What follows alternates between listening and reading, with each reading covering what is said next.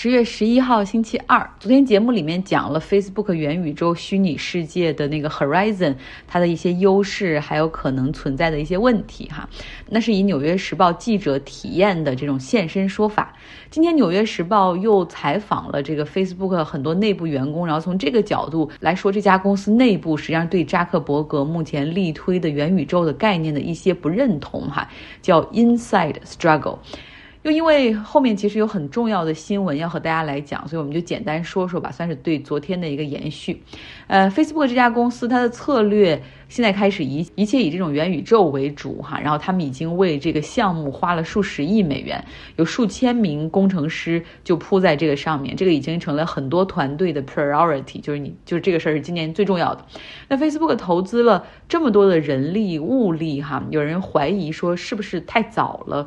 其实大家都觉得哈，就是没错，虚拟世界什么元宇宙可能诶，虚拟世界元宇宙 AR VR 可能是未来，但是这个未来是未来五年就能实现，还是未来十五年、二十年？Facebook 现在投入这么多，会不会有点过早了？而且你想，这种网络可能带宽还没有到体验能够那么好的时候，是不是会延误了其他的发展，或者在为别人铺路哈？然后呢，Facebook 的管理层他们实际上是为预算应该投向哪些未经实验的这种元宇宙的项目里面也是吵得不可开交。毕竟市场的情况没有那么好，现在年轻的用户都是被 TikTok 啊、抖音这样的短视频平台吸引走了，而苹果这样的大的平台还开始限制 Facebook、Instagram 这样的社交媒体平台去搜集用户的信息，会影响他们的广告收入。所以这家公司已经开始冻结了招聘。哈，也许可能会开始裁员。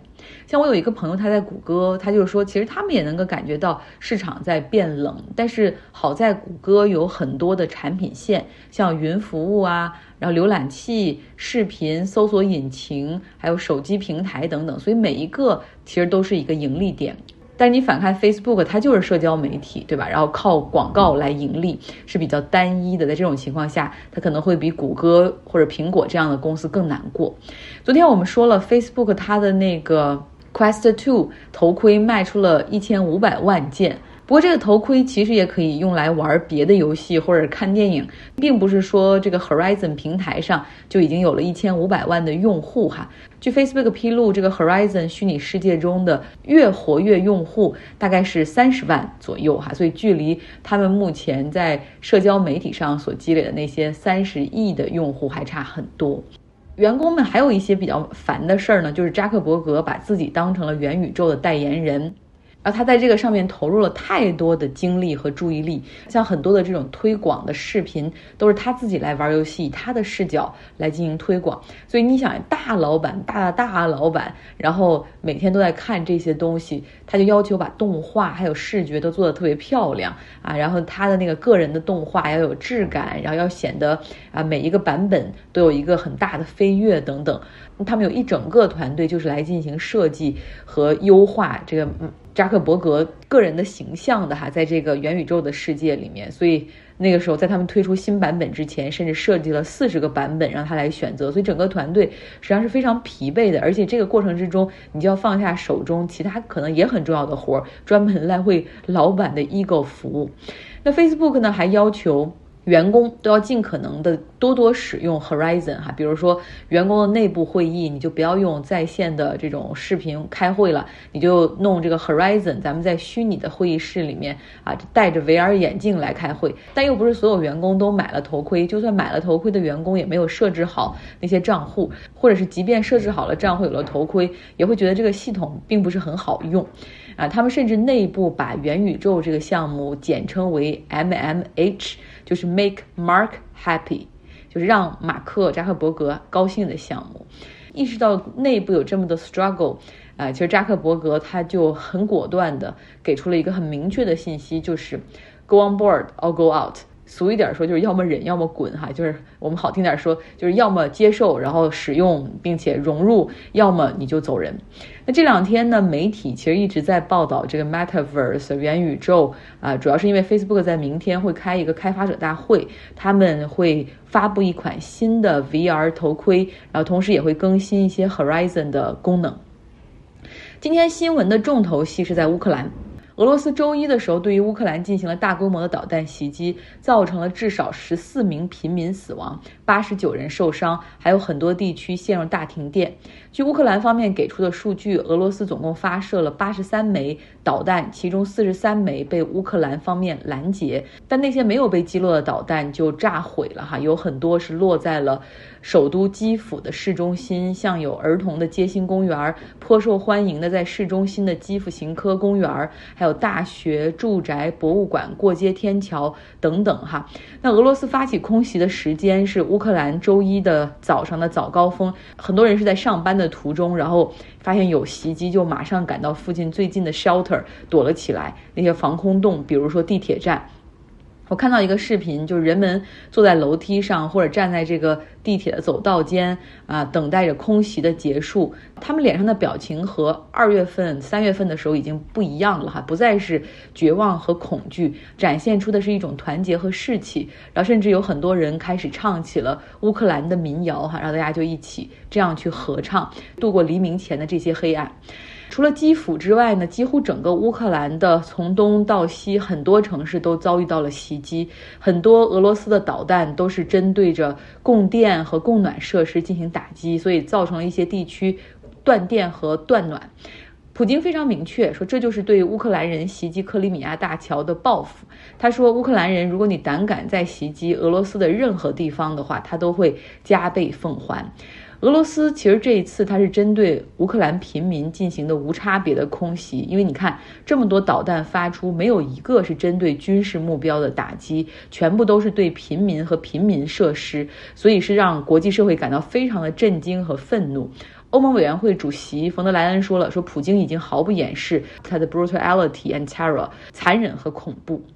美国方面表示，今天的空袭坚定了美国和盟友对乌克兰人民的继续承诺，哈，一一定会和你们继续站在一起，提供援助。那在此之前呢，就连避免批评俄罗斯的印度，包括中国，也都做出了表态。像中国的外交部发言人就说了，所有国家的领土和主权完整都应该被尊重。乌克兰总统泽连斯基他是对美国方面已经提出要求，说希望可以提供更多的导弹防御系统。那晚些时候呢，泽连斯基对于乌克兰国内发表讲话，说现在多个地区的电力设施已经恢复，因为还是有很多基础设施被他们摧毁无法使用，所以希望大家可以在晚上五点到十点之间减少用电，避免一些电路的超载引发断电。同时，他也说了，说敌人在恐吓我们，打击我们的信心，但是他们不会得逞，因为胜利是属于正义的，是属于乌克兰人的。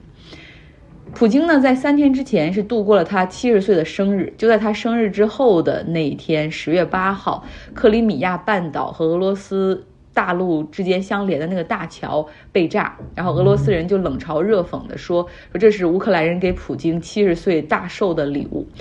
那克里米亚呢，原本就是乌克兰的领土，在二零一四年二月二十七号的时候。当时俄罗斯的蒙面部队忽然进入，并且占领了克里米亚，然后支持亲俄派，在三月十六号就搞了公投哈，然后最后统计结果是百分之九十七的赞成脱离乌克兰，成为克里米亚共和国，加入俄罗斯联邦。你看，从他进入、占领到举行公投，然后把它变成一个单独的共和国，整个这个时间哈只有半个月，所以他们是非常的驾轻就熟这一套。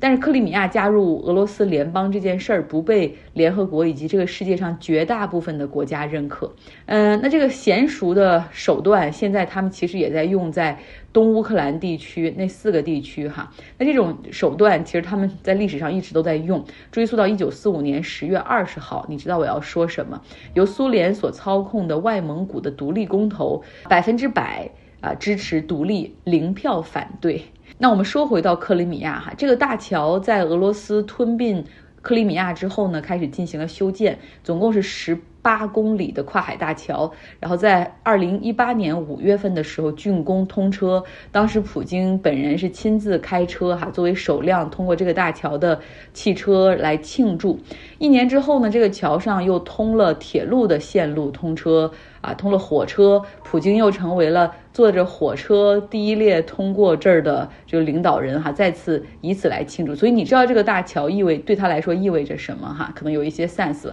那在今年二月份的时候，在俄罗斯全面入侵乌克兰之后，这个大桥呢，就是俄罗斯重要的一个运送武器、弹药以及其他物资的一个通道。